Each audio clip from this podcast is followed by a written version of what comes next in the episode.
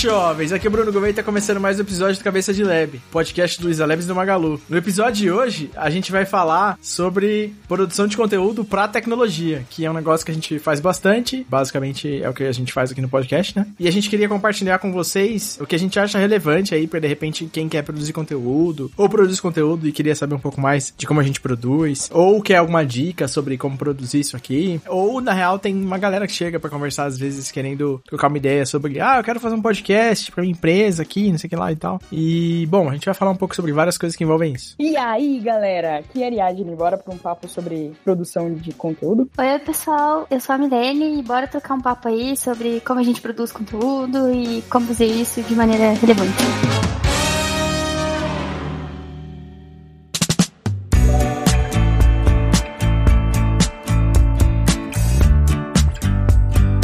Começo, assim, eu queria ir por essa linha da galera que chega falando, putz, eu queria fazer um podcast e tal. Como que eu começo? Só começa. Simples assim.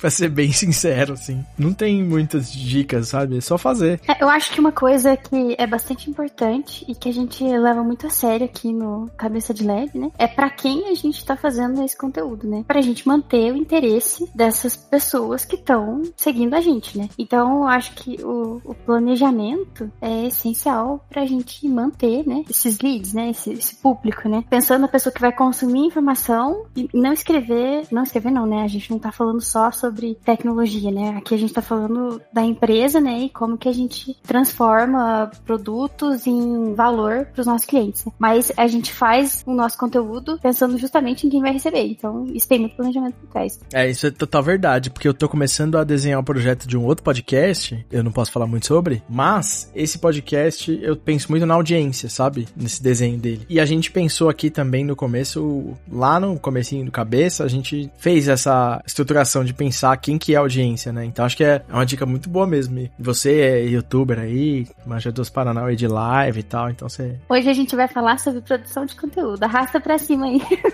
ah, mas a gente não tem arrasta pra cima porque a gente não tem mais de 10 mil seguidores. Então você que tá ouvindo aí, a gente compartilha esse episódio pra gente chegar a 10 mil seguidores e a gente fazer esses vídeos nos stores. Se a gente chegar em 10 mil seguidores, por causa desse episódio, eu faço esse arrasta pra cima e eu nem apareço nas stories, gente. Perfeito. É, essa é a meta, gente. Pô, mas quando o Gouveia falou sobre as pessoas que chegam perguntando, tipo, ah, como eu começo um podcast, essa parte da questão da audiência, que é muito importante, que é justamente ser pra onde eu vou segmentar, né? O que, que eu quero, né, trazer de conteúdo e pra quem, eu acho que é a coisa mais tensa, principalmente quando a gente tá falando de tecnologia, pela área ser muito ampla, né? Eu posso te falar qual que eu acho o ponto ponto mais tenso, que é o seguinte: a gente tem tanta gente fazendo conteúdo e a gente tem tanta gente falando sobre coisas que começar alguma coisa, você sempre olha pro lado e fala, mas já tem alguém fazendo isso, mas já tem alguém fazendo aquilo. Nossa, perfeito. Eu penso muito sobre isso também. É que assim, a gente sabe que o tempo das pessoas online aumentou, né? E tende a aumentar cada vez mais. Mas a oferta de conteúdo disponível na internet é cada vez maior também. Então, então tem essa batalha de atenção, né? Não é mais só a qualidade, né? Quem se destaca mais, porque tem muita coisa coisa boa? Muito mas tem, bom.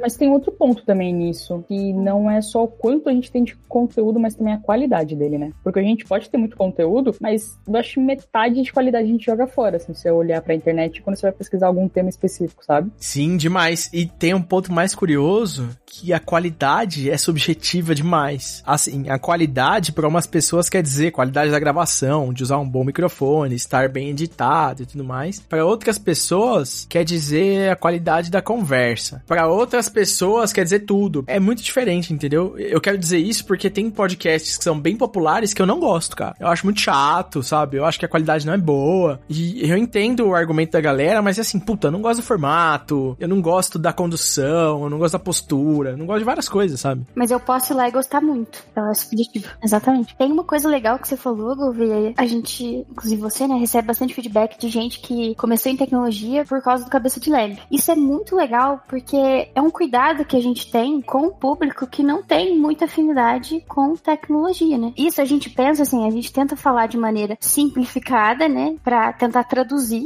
os desafios que a gente vive aqui no, no Labs, né? No Isa Labs, e que não é só conceito técnico, né? Então a gente pensa nisso também pra tentar trazer o público que não é só, assim, só desenvolvedor, que mexe com só tecnologia e programação. Então é uma parte da produção de conteúdo, né? Pensar nisso também. Atração Eu recebo mensagem desde o episódio 2. Porque 1 ninguém comenta, né? Era muito ruim. Mas desde o 2, cara, porque no 2 foi quando a gente conversou com a, a Ari. A Ari, ajuda aí, vai. A Sabrina e a Silene. E, putz, eu recebo mensagem desde o 2. De como a gente ajudou em alguma coisa, sabe? Isso é muito legal. Hoje em dia eu recebo já mensagem de gente que começou e entrou aqui no Labs, sabe? Tipo, como júnior e tal. E isso eu acho da hora demais. Isso aí é dá um acalanto, assim, nos momentos que a gente grava à noite, sabe? Depois de um dia bem cansativo, de uma semana que tá intensa. E isso é muito legal, porque, pelo menos aqui no Cabeça de Lab, a gente tem um público retido, né? Que escuta todos mesmo, né? Isso é muito bacana.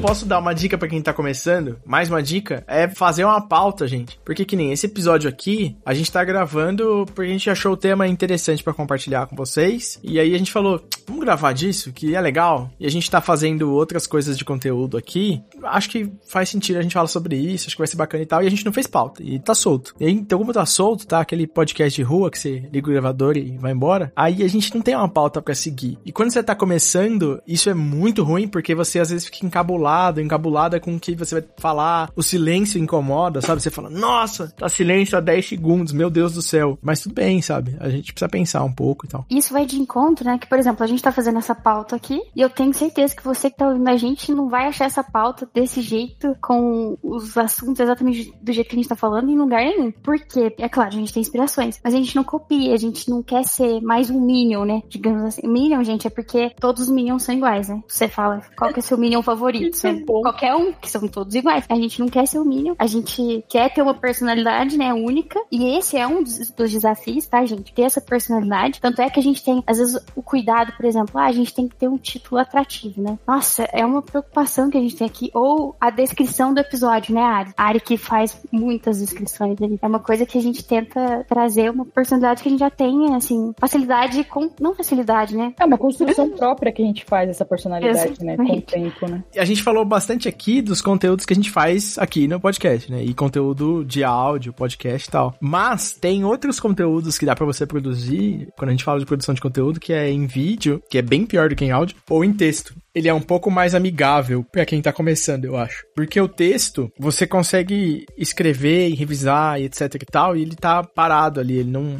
não reflete emoção, entonação e complexidades da expressão humana, né? O áudio, ele traz essa complexidade, e aí, por exemplo, se eu errar uma coisa agora e tentar regravar depois, é difícil eu conseguir regravar um negócio, puta, vai ficar encaixando muito bem, assim. Você nem vai perceber que foi regravado. Dá pra fazer, mas é difícil. E tem o vídeo, que é muito pior, porque o vídeo vídeo ele pega o áudio, né, que você tá falando, e ele pega a imagem que você tá ali, né, que ele tá captando. E aí, o vídeo não dá pra você ficar improvisando. É bem mais complicado, sabe? E é muito mais trabalhoso de editar. Vídeo é complicado, assim. Vídeo sem roteiro é, é muito complicado de fazer. Não, e tem outra coisa também, né? Quando a gente fala da produção de conteúdo que a gente vai criar, né? E qual que vai ser a mídia que a gente vai utilizar, a gente tem que também ver o que, que a gente quer passar. Porque quando a gente vai, por exemplo, usar um conteúdo para ensino, tipo assim, a gente que fazer isso no podcast, né? Trazer conteúdos mais conceituais pra galera daí em diante dar um pontapé de, de pesquisa, ensino e tudo mais. Mas ainda assim é difícil, né? E aí, para vídeo, isso fica muito melhor, para escrita, eu acho que mais perfeito ainda, né? Então eu acho é. que isso direciona também muito como você quer passar a informação, né? E imagina, a gente faz aqui, né? Alguns dos episódios são técnicos, né? São de linguagens ou tecnologias específicas. E a gente sabe que a gente tem boa parte do público que realmente quer conteúdo técnico, né? Esse é o desafio. Como não deixar chato, assim, maçante, cansativo, que seja útil, né? E que seja de interesse aí de vocês ouvindo.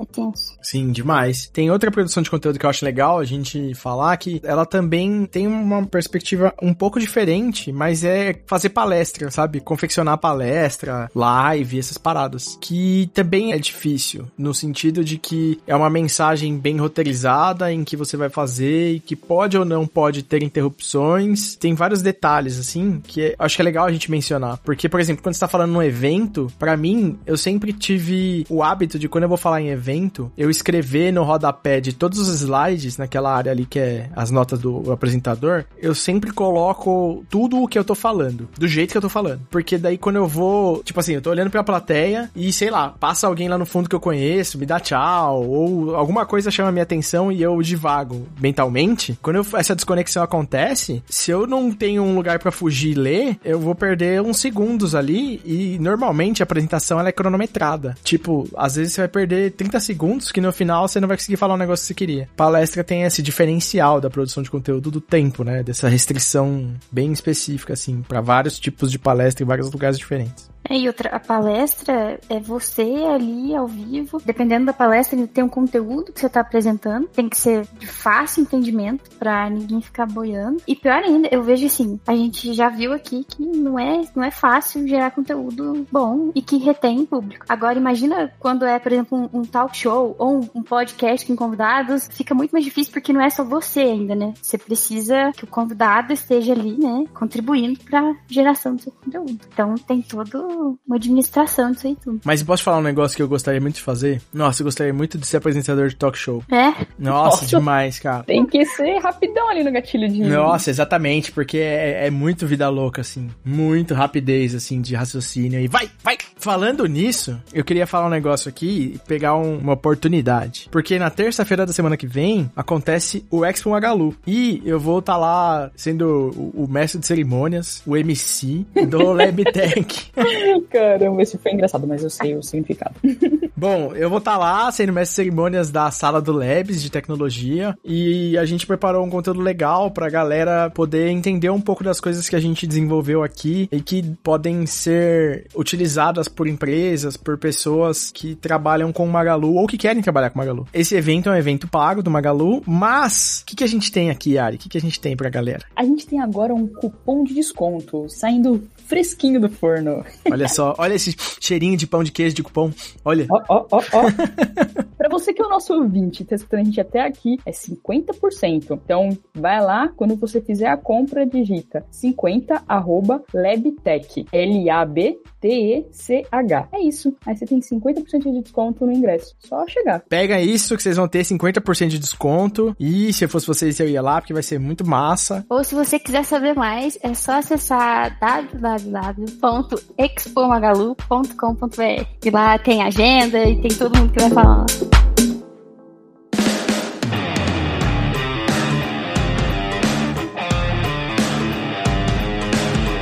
Mas assim, uma dúvida que pode ser que você, nosso ouvinte, também tenha é: será que só fazer um conteúdo de qualidade sem uma divulgação boa, será que vai render? Será que o marketing realmente é necessário para ter sucesso? Cara, eu acho que a divulgação ela tem um peso muito importante, mas é que também acho que tem alguns fatores aí que vão implicar, principalmente no fator financeiro, né? Qual que é o, o investimento que você está disponível a aplicar nisso, né? E a gente entende que hoje as mídias, elas. A gente até consegue fazer uma divulgação de forma mais natural. Assim, a gente usa as nossas próprias redes e, e aí pede pros amigos divulgarem, tipo, e assim por diante, né? Você vai aumentando essa ramificação, né? Porque assim, de fato, essa parte do marketing para divulgação, ela é um tema mais complexo, né? Quando você vai, assim, hoje a gente tá, a gente é um podcast de uma empresa de tecnologia, Luiza Labs, que tá junto com do grupo Magazine Luiza. Isso pra gente é uma facilidade enorme pelo peso que o Magazine Luiza tem de nome, pelo peso que o Luiza Labs tem de nome. O cabeça de lab herda tudo isso, né? É, a gente nunca gastou um real de marketing. Isso tudo é muito natural, é, é, é totalmente orgânico a divulgação que tem. E a gente tem essa facilidade, né, para essas divulgações. Quando a gente vai falar de uma pessoa que não tem esses nomes de peso por trás para fazer a divulgação do seu próprio podcast, aí eu acho que dificulta, porque se você não tiver um planejamento para investir nas mídias, para conseguir essas divulgações, é de camaradagem com amigos. Falando de conteúdo mais de tecnologia, quando você vai para os grupos de tecnologias, seja de linguagem específica ou de alguma outra tecnologia, a galera divulga muito e consome também. Então acho que isso ajuda muito nessa questão da sua, entre aspas, marca crescer, né? Eu acho que funciona assim para a área de tecnologia. Se a gente sai disso, eu já não, não sei muito responder como funcionaria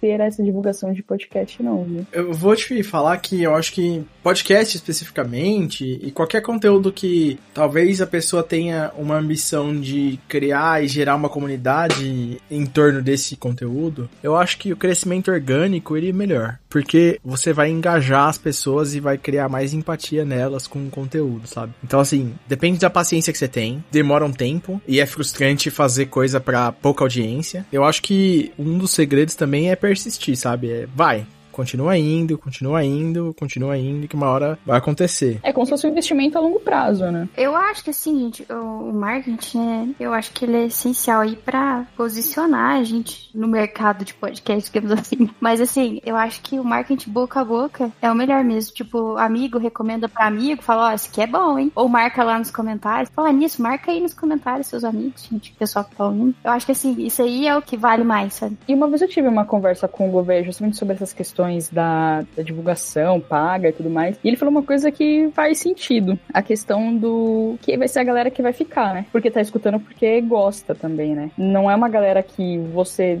mandou um link lá patrocinado, a pessoa clicou, escutou os 10 segundos, putz, e largou, sabe? E aí nunca mais. Você vai ter um view lá, mas a galera não, não escuta mais. Então, eu acho que quando é orgânico tem isso, você tem mais a fidelidade porque são pessoas direcionadas com o conteúdo que você quer, né? É, você vai ter o view só que você não vai ter retenção, que é muito mais importante do que o view. Exatamente. E a gente tem que concordar aqui que a gente tem um público nichado, né? O que a gente tenta aqui é trazer valor e ganho para ir pra sua realidade de você, nosso ouvinte, né? E eu acho que quando a gente fomenta, né, esse relacionamento, faz a gente ser uma referência aí no assunto e nesse segmento no mercado de podcast e tecnologias. Mas o que eu ia falar assim, é válido você fazer marketing pago ou não pago? Gente, é válido qualquer coisa que você ache que faz sentido fazer. Não faz sentido você pegar todo o seu dinheiro e jogar nisso, assim como não faz sentido você fazer um monte de coisa sem gastar nada e, e talvez aquele gasto podia ser pequeno e dar algum resultado. Então, você tem que ponderar um pouco quanto você pode gastar, né, que faz sentido pro projeto. Porque, putz, vai de caso a caso, sabe? infelizmente não tem livro de receita, assim. Principalmente, geralmente quem tá começando, o budget para marketing não vai ser alto, né? É, e tem um outro ponto ponto também, que é você vai ter que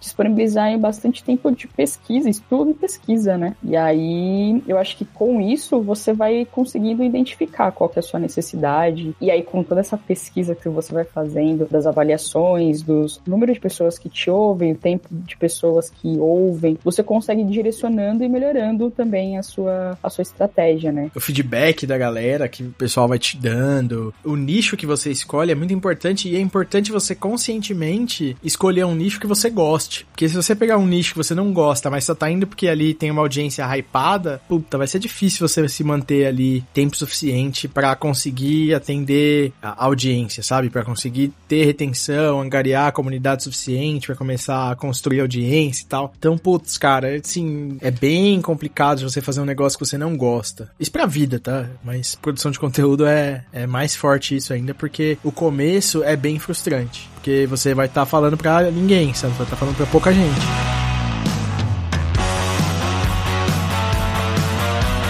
Que dica vocês dão para organizar todas essas questões aí do que levanta de tema, pauta? A primeira coisa que eu, indo na ordem do que a gente falou até, né, que eu achei que foi coerente aqui. A gente nem criou pauta e falou de coerência, olha que loucura.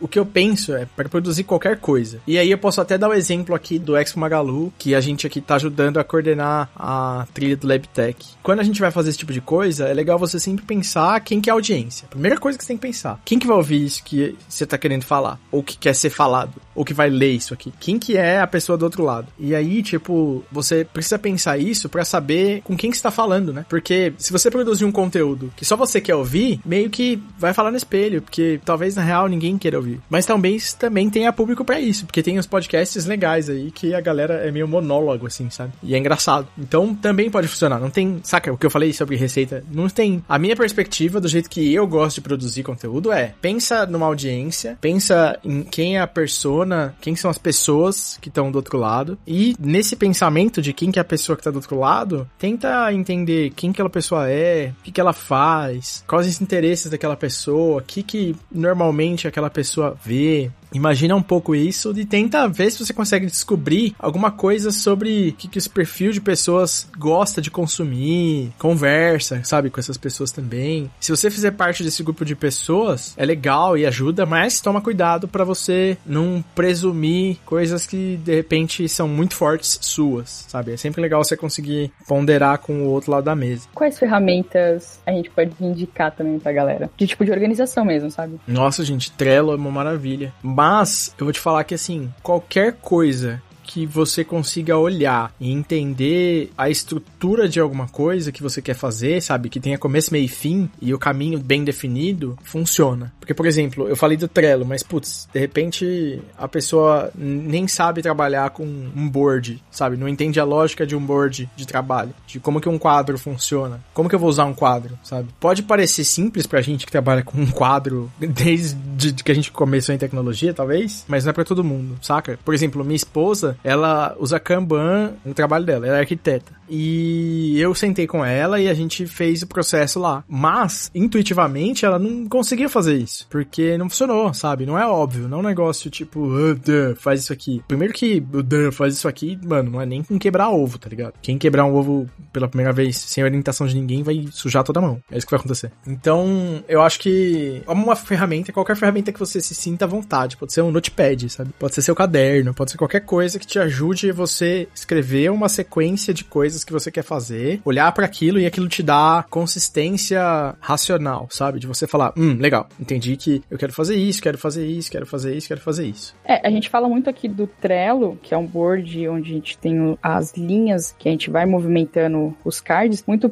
pela questão de etapa, né? A gente faz a organização do, dos episódios por etapa, né? Por edição, primeira edição, segunda edição. Por isso que a gente fala de fazer dessa maneira, né? Que é a maneira que a gente faz, no caso. Mas assim, o processo que a gente tá seguindo agora, que vem depois da gravação, é um processo que o pessoal da Radiofobia, o Léo, o Jeff, a galera lá, construíram junto com o Jovem Nerd. E aí a gente basicamente pegou o mesmo processo. A gente copiou o Bird e apagou os cards do Nerdcast. E aí a gente seguiu esse processo, mas é um processo muito mais maduro do que o que a gente tinha. Se alguém fosse começar hoje, sozinho, e pegasse esse template para trabalhar, tem várias coisas lá que nem fazem sentido, entendeu? É outra estrutura, é outro time, são outras pessoas, sabe? É outra coisa. E ter essa organização é o que torna profissional, vocês concordam? Porque eu penso assim, todo mundo que tem rede social aí, no fundo, no fundo, tá sendo um produtor de conteúdo, né? Posta qualquer coisa, você já tá produzindo algum conteúdo. Até pensando assim, né? A gente vê aí na pandemia, que agora os professores, eles têm que fazer conteúdo para as aulas. Então, a gente vê que a tecnologia, né, tá conseguindo mudar a forma de como estão sendo ministradas essas aulas. É uma geração de conteúdo também, tem várias formas de gerar conteúdo. Agora, volta na primeira dica que a gente deu, né, que é o que? Não desistir, reter o seu público, ter a frequência, saber lidar que no começo vai ser pouco mesmo o seu público, que aí sim vai se tornar profissional. Aí sim você vai conseguir manter e levar isso pra frente. É, eu acho que esse negócio que você falou de se tornar profissional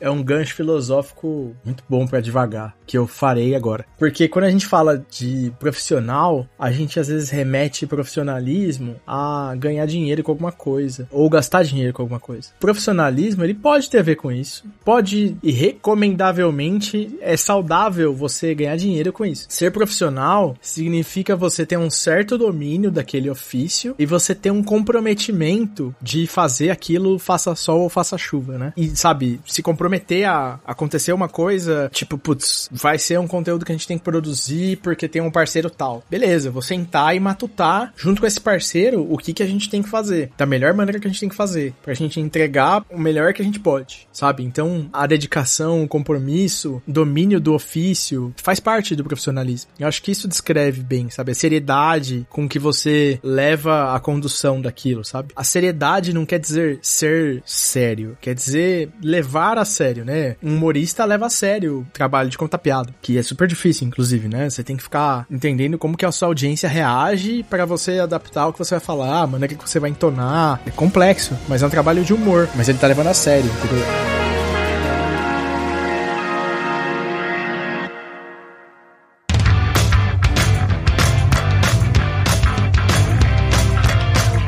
Bom, gente, A gente acabou de passar o cupom aqui na metade. Se você chegou aqui no final e não viu o cupom, você pulou algum pedaço. Eu tô pensando aqui qual a possibilidade de você ter chegado aqui sem ter escutado o cupom, que é o 50 arroba Levtech 50 50 arroba L-A-B-T-E-C-H.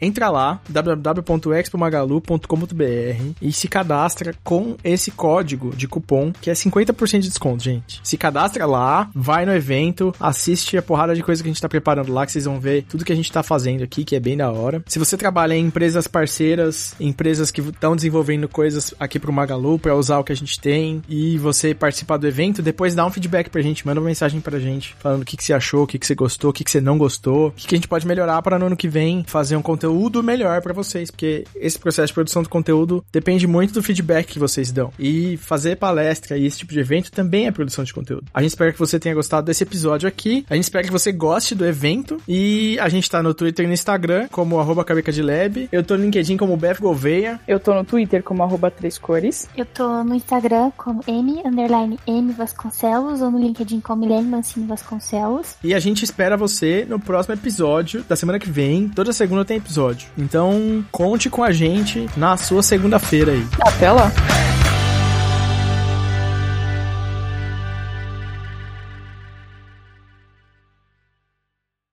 Este podcast foi editado por Radiofobia, podcast e multimídia.